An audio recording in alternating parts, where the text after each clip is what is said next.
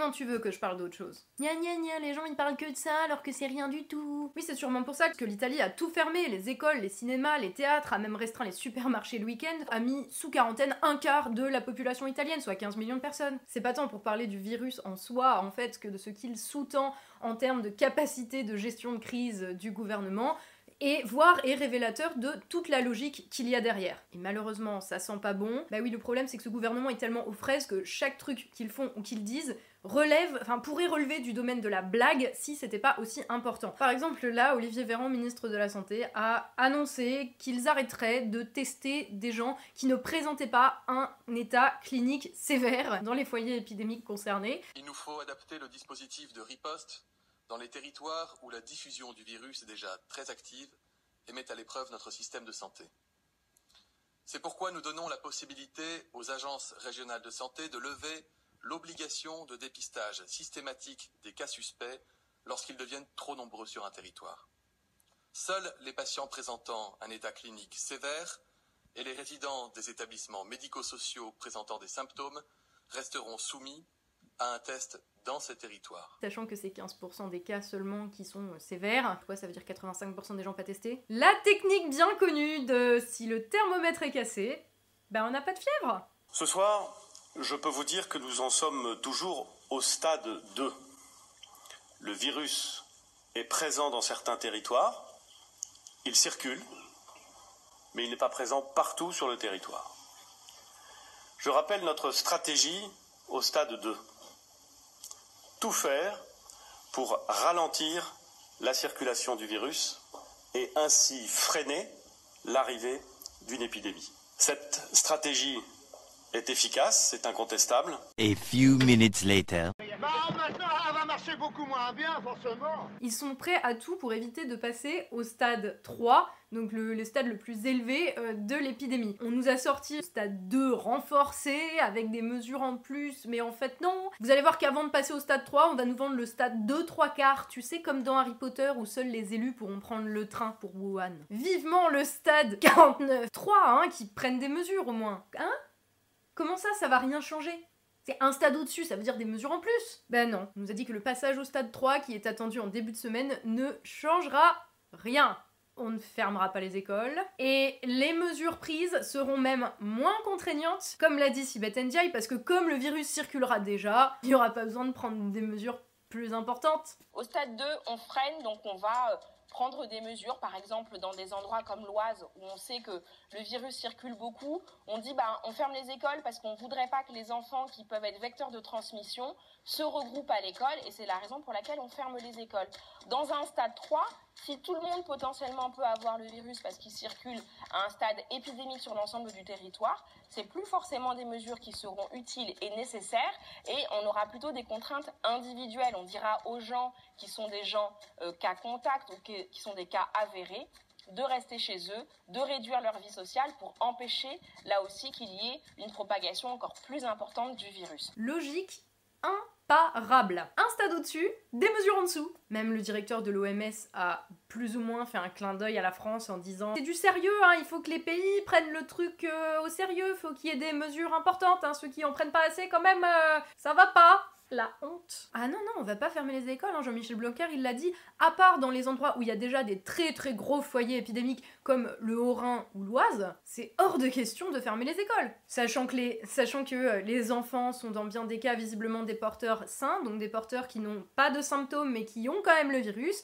qui peuvent se le transmettre sans qu'il soit détecté, et ensuite euh, le ramener à la maison, à leurs parents, à leurs grands-parents, à leurs profs aussi, qui eux tomberont malades. Hein. Si tu es prof, on te l'a dit, tu n'as pas le droit d'exercer ton droit de retrait parce qu'il est considéré que le ministère a pris toutes les mesures nécessaires pour éviter que le virus ne se propage. Ils ont quand même mis des affiches dans les couloirs, bon sang, qui expliquent aux élèves qu'il faut tousser dans leurs coudes et se laver les mains. Ils auraient peut-être mieux fait de mettre du savon dans les écoles oui, parce que euh, l'époque avec des savons dans les, dans les écoles, euh, c'est fini. Hein. Si vous fréquentez plus les établissements scolaires, si vous êtes parent, demandez à vos gamins, y a-t-il du savon? Peux-tu te laver les mains avec du savon dans ton établissement? Très très forte à parier que non. Non, je ne plaisante pas. Comment ça pourrait mal se passer? La raison pour laquelle Jean-Michel Blanquer a dit qu'il était hors de question de fermer les écoles. Si nous passons à stade 3, euh, les écoles les collèges, les universités, les lycées ne seront pas fermés. Non? Et là, la, la- la logique, elle est plus. Alors, il, en- pourrait y en avoir Même en certains. stade 3. Ah, en stade 3, au cas par cas, certains pourraient être fermés, mais le- la logique est plutôt de, de demander à ceux qui sont malades de rester chez eux. C'est vraiment cela le, euh, la fermer. logique, plutôt que de fermer euh, globalement. Euh, vous savez. Quand vous fermez globalement, vous avez toute une série de, de- problèmes qui vont avec. hein. Par exemple, euh, si vous êtes une infirmière avec des enfants, vous êtes obligé de rester chez vous pour vous occuper des enfants qui ne vont pas à l'école. Qui va garder les enfants? Génial. Euh, là, même le ministère assume le vrai rôle de l'éducation nationale, la garderie. Non, en vrai, le vrai problème, c'est surtout que si on ferme toutes les écoles, eh bien, qui va devoir verser des indemnités aux parents? Et oui, c'est normalement ce qui est prévu par la loi, une indemnisation des parents lorsque les écoles sont fermées et qu'il faut trouver quelqu'un pour garder les gosses.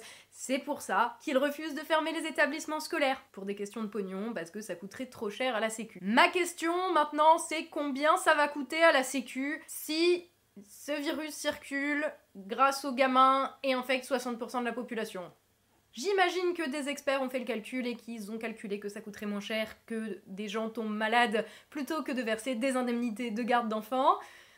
Mais qui suis-je pour juger de l'action du gouvernement? Si on regarde comment ça se passe ailleurs, on va y venir hein, à ça de toute façon. Donc pourquoi mettre autant de gens potentiellement en danger en se disant que ce qui est vrai pour les autres, à savoir qu'il faut à un moment bah, confiner euh, les lieux euh, sociaux, ce ne serait pas valable pour nous. C'est de la réflexion de court terme en mode oh oui, euh, cette semaine on veut pas verser d'indemnité, du coup comme ça ça nous coûtera moins cher. Oui, mais dans deux semaines, trois semaines, un mois, un an, ça aura coûté combien en fait votre gestion pourrie là? Dites-vous bien que plus on attend et plus ça va coûter cher, que ce soit en vie, en santé humaine et en pognon de toute manière. N'importe quel problème que tu ne résous pas, que tu mets sous le tapis en disant il va se résoudre tout seul, ça va bien se passer, il prend des proportions plus importantes. Et vu comme c'est parti, on va se retrouver avec un problème qui est démesuré et un gouvernement qui prend des mesures tout le temps en retard par rapport à ce qu'il faudrait faire. Enfin, je dis des mesures, c'est plutôt des demi-mesures hein, en vrai. En tout cas, soyez au moins rassurés d'une chose, notre cher président, lui, est protégé. Et oui, effectivement, on apprend dans Femme Actuelle que Emmanuel Macron a des officiers de sécurité chargés de lui tartiner du gel hydroalcoolique sur les mains régulièrement dans la journée. Et ce, depuis la campagne de 2017. Ah, du coup, ça doit être pour ça qu'ils ont mis un encadrement des prix du gel hydroalcoolique. Mais c'est con, ils ont attendu qu'il n'y en ait plus. C'est pareil pour la réquisition des masques. Ils ont décidé de réquisitionner tous les masques euh, pour pas que les gens se ruent dessus, ce qui, bon, est plus ou moins logique. Mais ils ont attendu qu'il y en ait plus de disponibles. Et pourquoi il y en avait plus de disponibles? Combien on en a envoyé à la Chine au mois de février alors qu'on savait déjà qu'il y avait une épidémie qui allait y arriver et qu'elle allait arriver sur notre territoire? Parce que de toute manière, il était hors de question de fermer les frontières et d'annuler tous les vols venant de zones contaminées comme la Chine. Bah oui, du coup, maintenant, nos soignants, ils se retrouvent avec du matériel d'il y a 10 ans, périmé en mars 2020. Oui, c'est maintenant. Non, mais c'est pas grave. En fait, à ce stade, tu vois, au lieu du gel hydroalcoolique ou des masques, je pense que c'est ce gouvernement qu'il faudrait encadrer et peut-être le pouvoir qu'il faudrait réquisitionner aussi. Non, mais on va encore me dire, tu n'es pas experte en gestion de crise. Eh, bah dites-vous bien que euh, Olivier Véran et Agnès Buzyn, oui.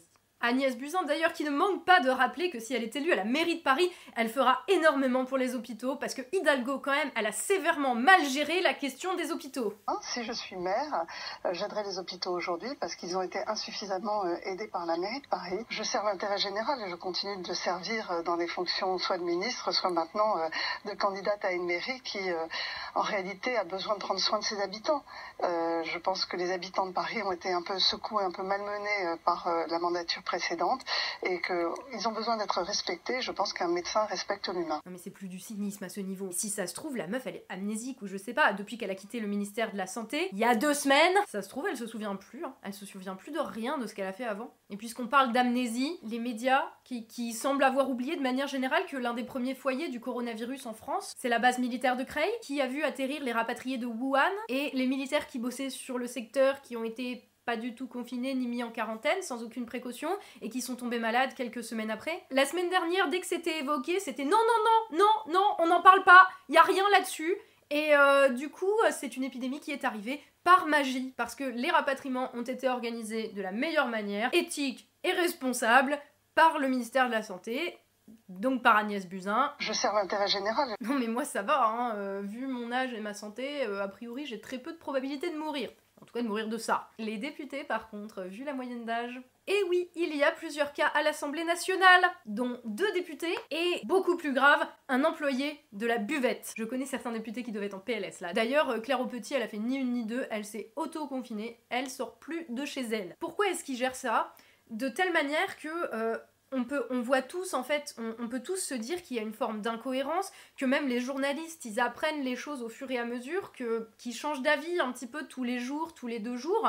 Euh, pourquoi est-ce qu'ils gèrent comme ça? Est-ce qu'ils sont incompétents déjà? Oui, mais euh, en fait ça c'est la, cause, c'est pas la raison. La vraie raison c'est qu'ils ne veulent pas mettre un coup de frein à l'économie, parce que dans les faits en ce moment à cause de ce virus, les bourses plongent, les gens consomment moins, ils voyagent moins à l'autre bout du monde en avion en se disant que c'est normal de faire ça au quotidien, euh, le prix du pétrole est en train de chuter, bref, cette épidémie bien réelle a un impact économique très fort. Vous me direz, ça a aussi un impact écologique très fort, puisque regardez-moi cette carte qui montre la diminution drastique de la pollution en Chine entre avant l'épidémie et maintenant, en vrai, vous me direz, c'est plutôt positif pour la planète, non? Oui, mais non, parce que là, les entreprises qui ont délocalisé en Chine, bah, ils dévissent. Comme ce chef d'entreprise qui se plaint aux Parisiens, qu'il a délocalisé en Chine pour payer moins cher, et que maintenant, eh ben, ça lui coûte de l'argent à cause de ce virus, c'est trop pas juste. J'adore le principe de ce système où des mecs qui prennent des risques, qui perdent, viennent jouer les martyrs. À ce rythme-là, le mec, dans deux mois, il fait la queue à la cave pour demander des aides sociales. Hein. Le capitalisme. Et puis, les compagnies d'aviation sont quand même graves dans la merde. Flybe, par exemple, a déposé le bilan du jour au lendemain. Et les autres compagnies font circuler des avions à vide pour ne pas perdre les trajets qui leur sont alloués. Pendant ce temps, la Chine fait semblant que ces usines tournent en mettant la lumière et la climatisation. Bienvenue dans le règne de l'hyper-normalisation. Tiens d'ailleurs, si vous êtes en quarantaine à la maison,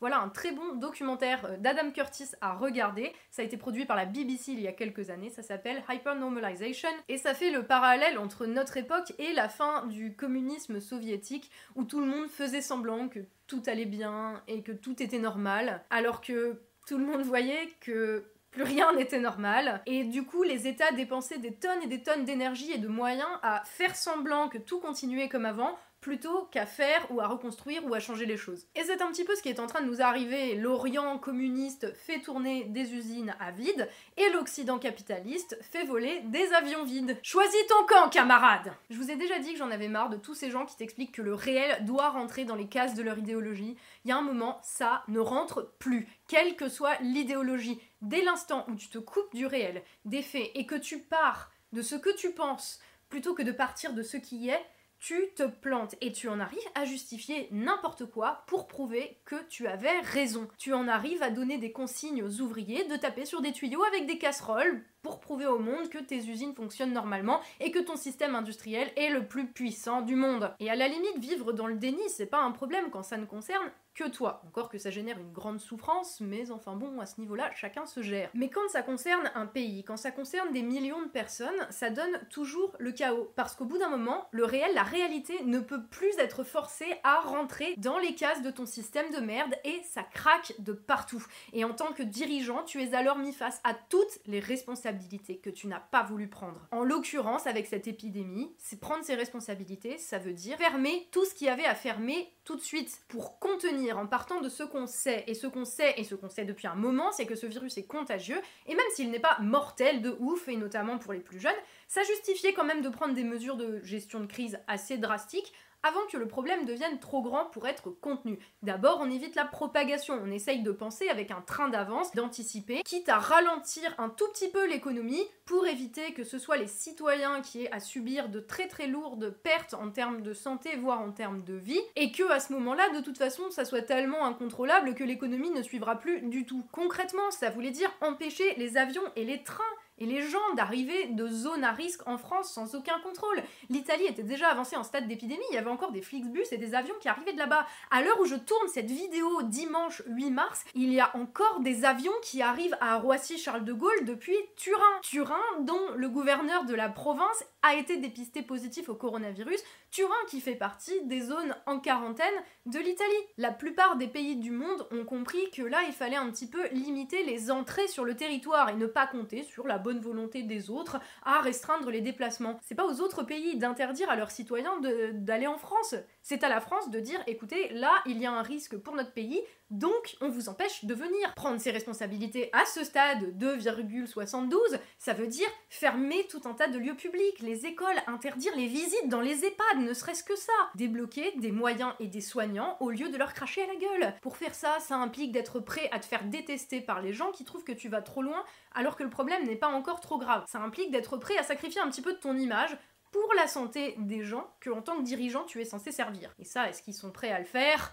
Je crois qu'on a tous la réponse. Alors j'espère qu'ils changeront d'attitude et de trajectoire politique, mais pour être honnête, je n'ai plus aucune confiance en ces gens. Alors que ceux-ci servent au moins de documents pour la postérité, pour permettre de prouver que ce gouvernement est littéralement coupable de mise en danger de la vie d'autrui. Et autrui, c'est 68 millions de personnes. Je ne le dirai jamais assez.